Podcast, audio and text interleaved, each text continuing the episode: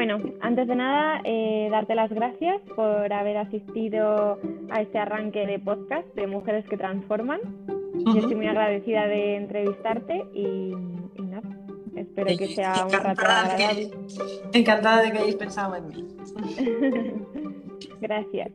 Bueno, pues si te parece, vamos a empezar la entrevista planteando el hecho de cómo surge la idea, la idea de empresa, que es Mr. Wonderful en realidad.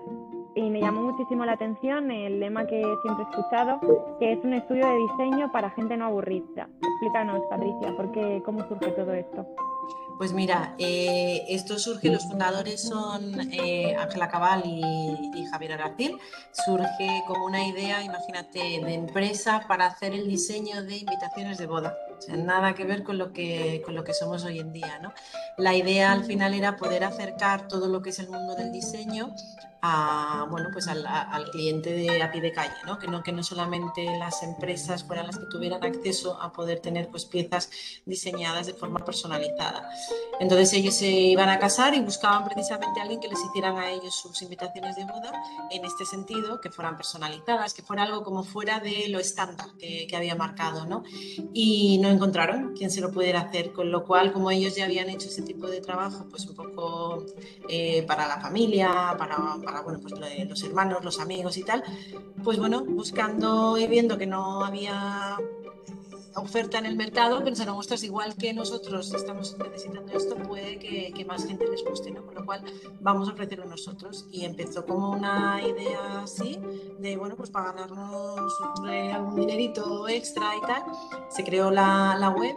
El nombre de Mr. Wonderful era precisamente, pues porque como iba del mundo de las bodas, lo que querían era un nombre que fuera masculino, muy distinto a todo lo que había en ese momento, que era todo pues como tules, mariposas y, y cositas rosas, para que nos Y así surge, surge como una empresa de diseño para gente no aburrida, ¿no? Porque era pues eso, cuando te quieras casar, que no, que no te den el pergamino típico de invitación, ¿no? Sino que te den algo un poco más personalizado.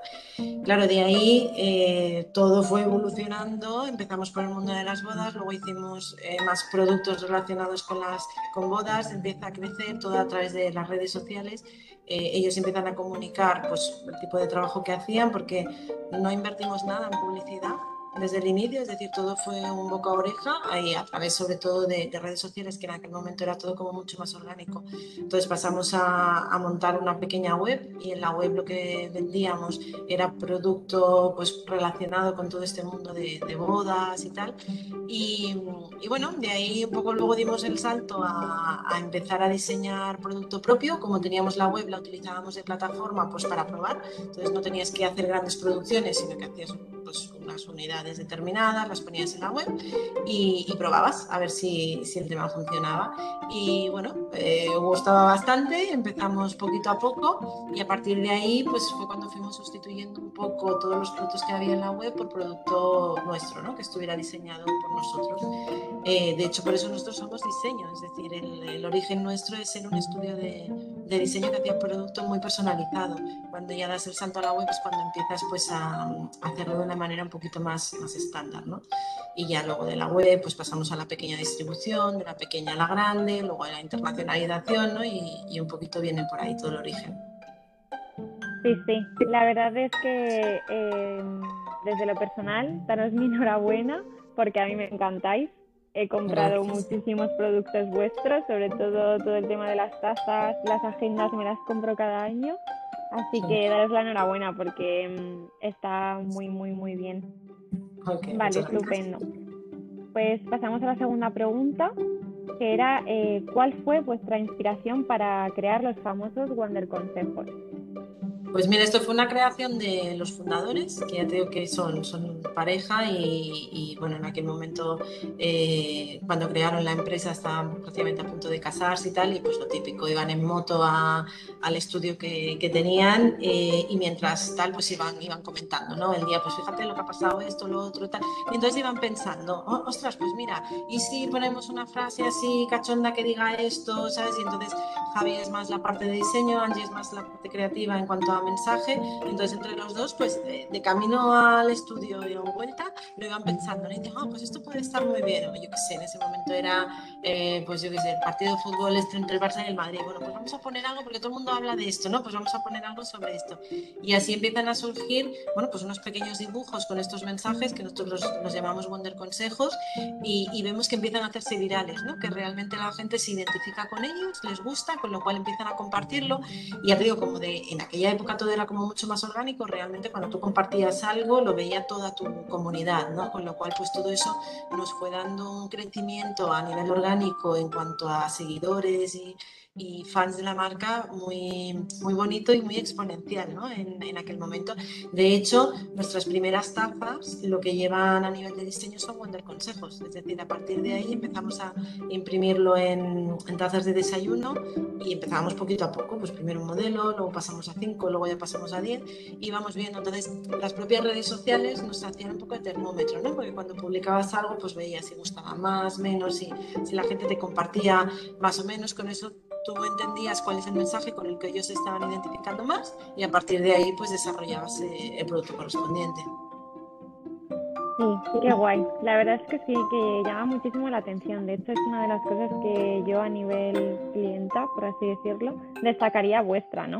Las grandes frases que, que ponéis y que sirven y sobre todo pues son muy motivadoras que, que nunca vienen mal, ¿verdad? Bueno, de hecho ahora el, digamos que la marca Mr. Wonderful está muy identificada con todo este carácter, sobre todo pues emprendedor, luchador, de salir adelante, ¿no? de, de, de intentar ver las cosas en, en positivo. Que de hecho mucha gente nos preguntaba, porque nosotros nacimos cuando la, crisis anterior, ¿no? en el 2000, 2012, 2013, y nos preguntaban si nosotros salíamos un poco en contraposición a todo lo que era pues, el ambiente, cómo se estaba viviendo un poco todo y tal.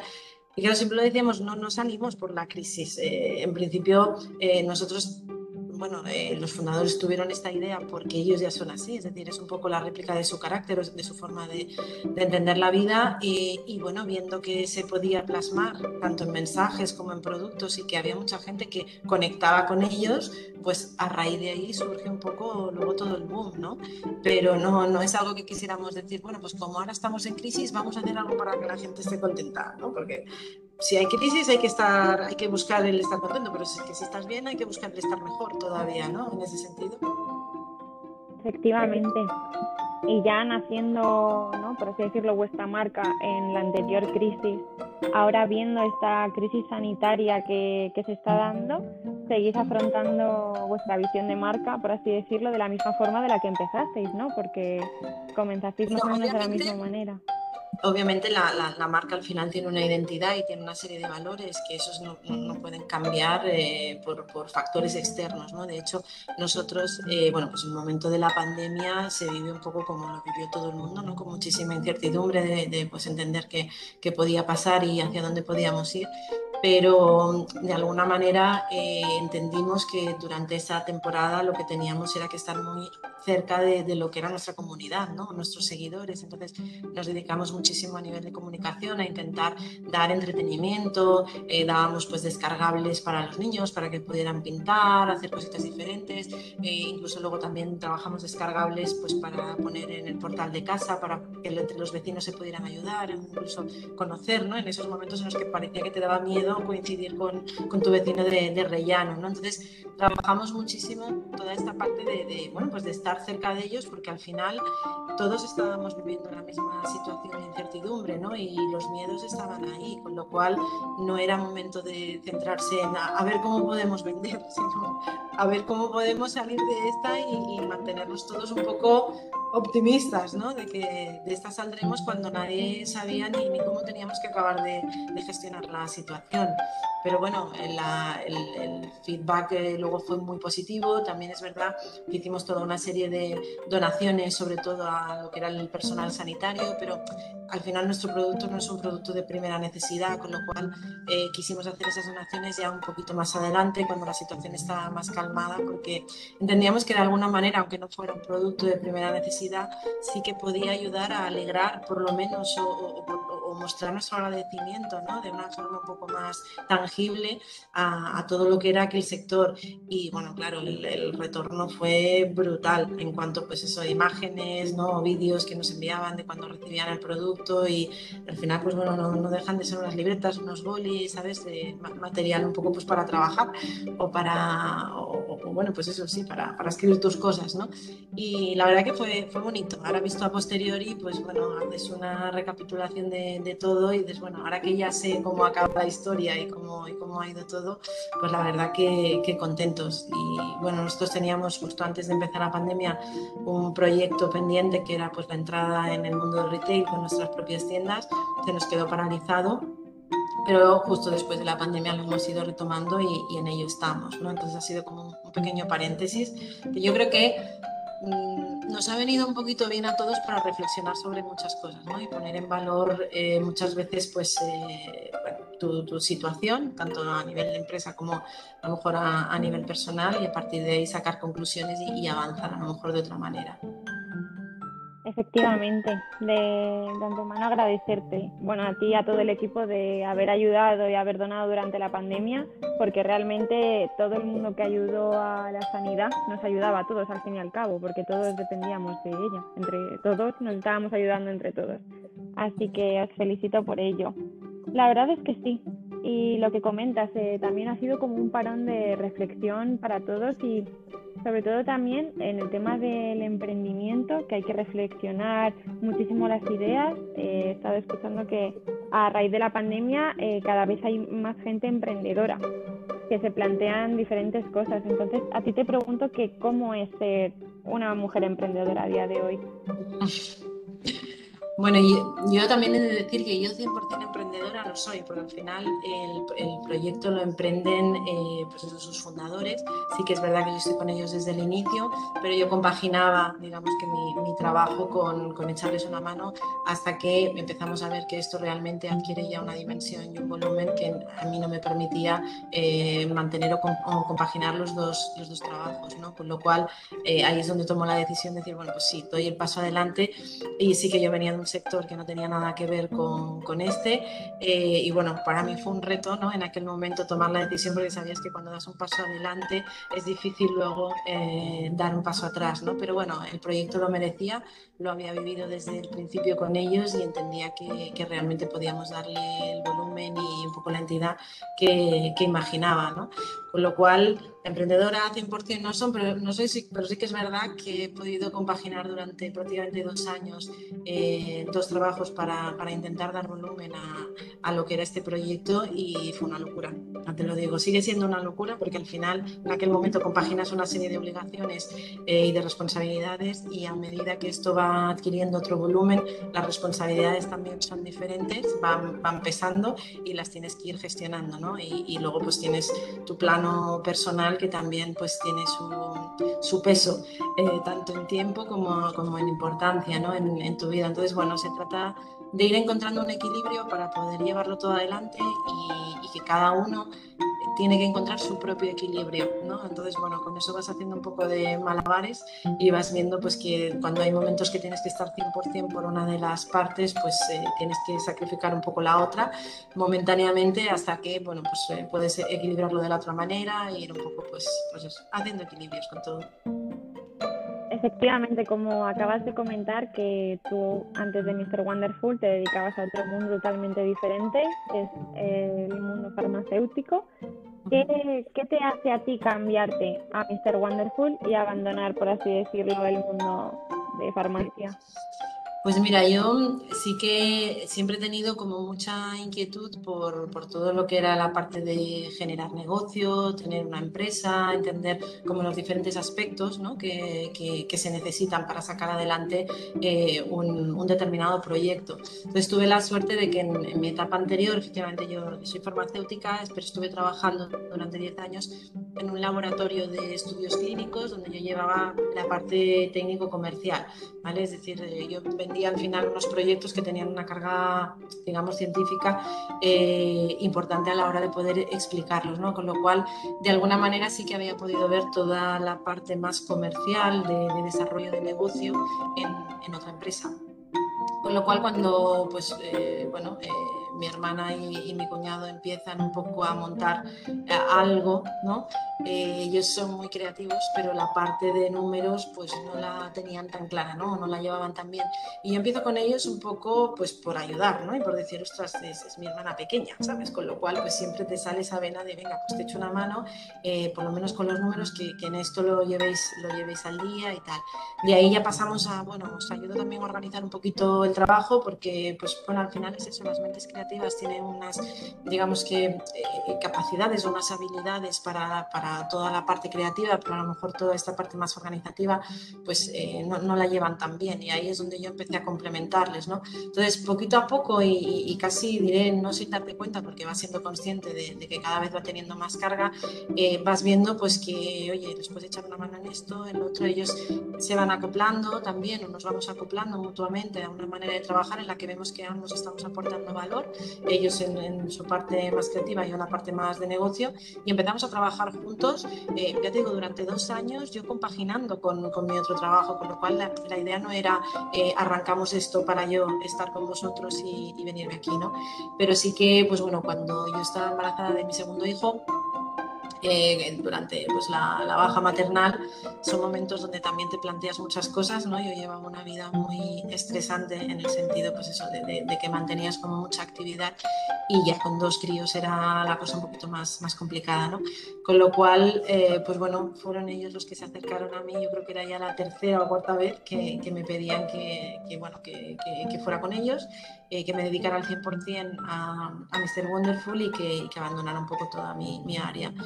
Eh, fue una decisión que, bueno, les pedí un poquito de tiempo para pensarlo, porque, como te digo, al final yo también trabajaba en un área donde tienes que estar muy al día de toda la parte legislativa, ¿sabes? Bueno, pues tenía una serie de características donde, pues en ese momento yo estaba muy al día, de hecho, daba clases en diferentes universidades sobre, bueno, la temática en la que yo trabajaba, con lo cual, digamos que yo ya tenía como mi recorrido empezado en ese sentido, ¿no?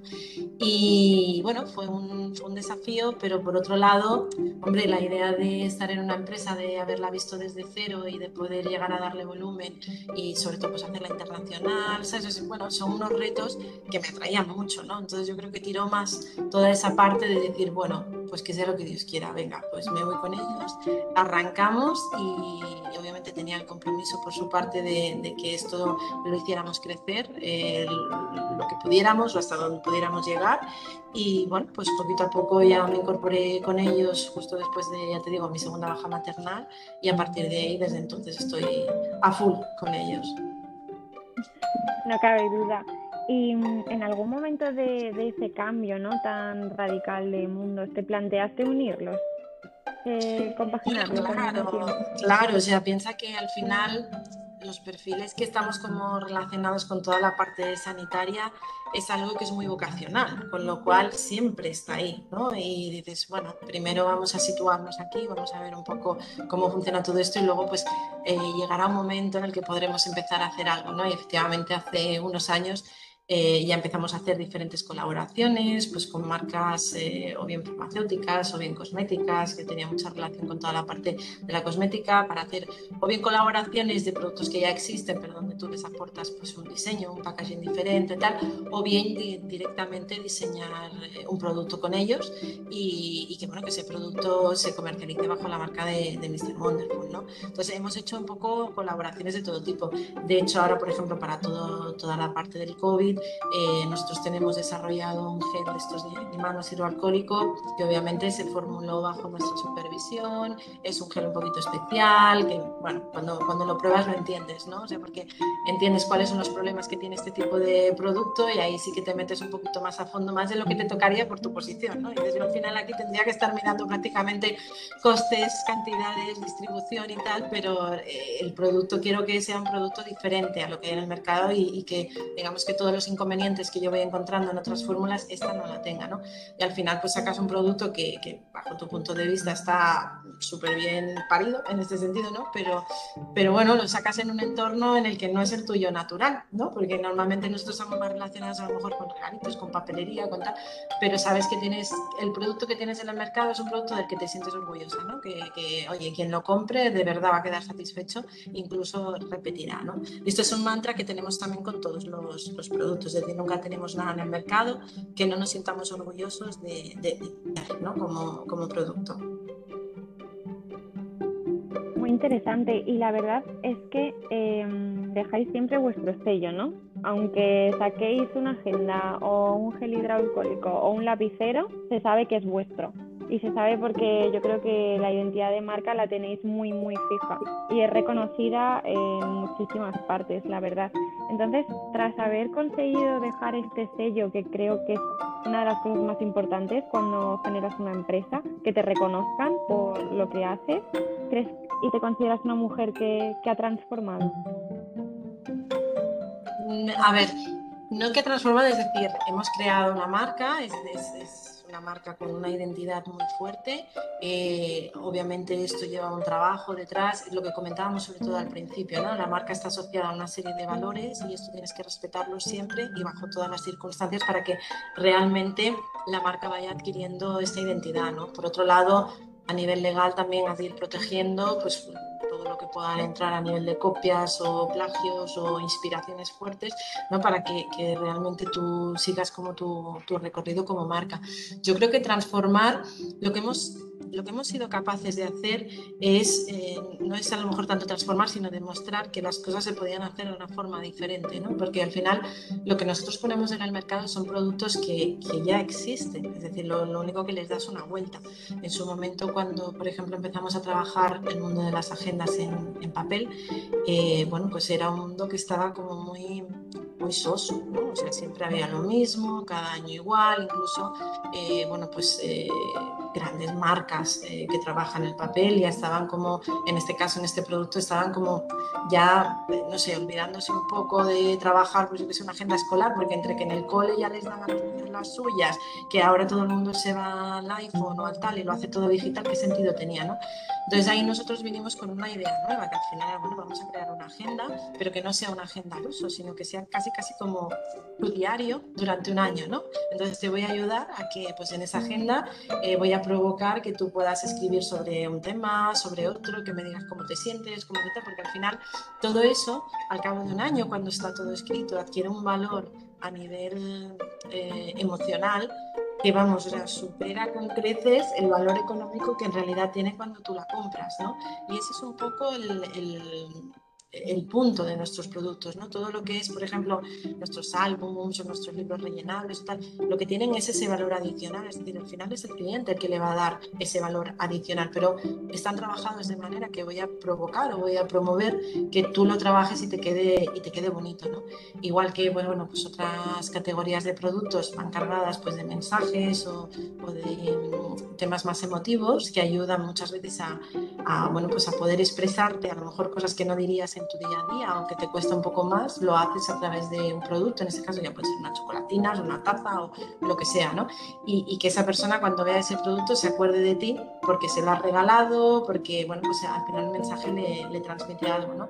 Con lo cual, yo creo que transformar, transformar, es decir, a, a nivel de producto, productos procuramos que sean siempre pues, innovadores y siempre trabajando con las mejores calidades y tal, pero lo que transformamos es más este concepto, ¿no? El, el que cuando hagas un regalo, ese regalo tenga un valor adicional que tú mismo le estás dando, ¿no? Por la propia experiencia.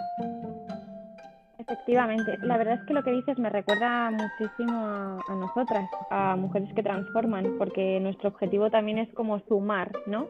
Favorecer a, a X cosas que ya existen a que vayan a mejor, como vosotros, ¿no? Dices que la industria de la papelería existe, pero vosotros habéis sumado, habéis contribuido a que se vea a lo mejor desde otra perspectiva más atractiva para el cliente y que sea una forma divertida de poder hacer las cosas. Eso es, me gusta mucho, la verdad. Y para finalizar la entrevista, Patricia, me gustaría saber de qué manera a nivel ya no tanto profesional, ¿no? porque cambiaste muchísimo de sector, sino a nivel personal, ¿cómo cambió tu vida al, al iniciarte en Mr. Wonderful? Fue un cambio yo creo que gradual y, de hecho seguirá siendo, porque yo creo que esto es todo un proceso, ¿no? Cuando, bueno, pues al final eh, lideras un proyecto que, que, parte de la nada y va poquito a poco cogiendo volumen, pero bueno, a buen ritmo y nunca va para atrás, ¿no? Siempre para adelante, al final, bueno, pues hay una serie de habilidades que tienes que ir adquiriendo sobre la marcha para que realmente todo esto se haga, se haga factible, ¿no?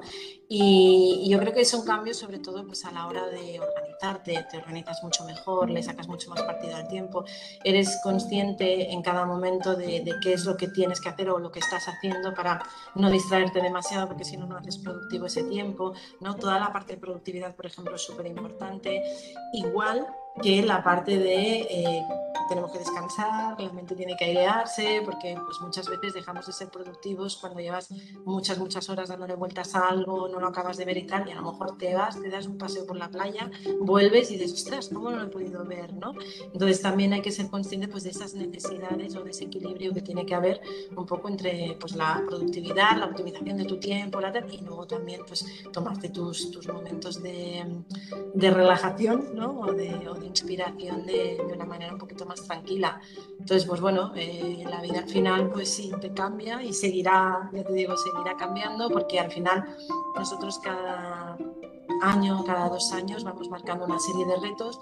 Estos retos suele, suelen obligarnos a salir de, nuestra famosa zona de confort, ¿no? Cuando ya más o menos, como hablábamos al principio, cuando ya teníamos la venta online más o menos eh, controlada, empezamos con la distribución, primero a pequeña escala, luego al poquito ya pasamos a gran escala, con las diferencias que hay, ¿no? Entre no necesitar un almacén, por ejemplo, o necesitar un almacén logístico, ¿no? Con todo lo que eso supone. Y ya cuando tenías esto controlado, nos vamos a internacional. Y ya cuando tienes lo de internacional más o menos, ahora nos ponemos a montar tiendas, siempre hay proyectos que te van a hacer pues, estar un poquito al día o, que tengas que estar eh, al día de bueno, pues, diferentes temáticas, con lo cual esto implica pues, también tener que estudiarlos o tener que informarte para saber pues, eh, bueno, por, dónde, por dónde tiene más sentido seguir adelante.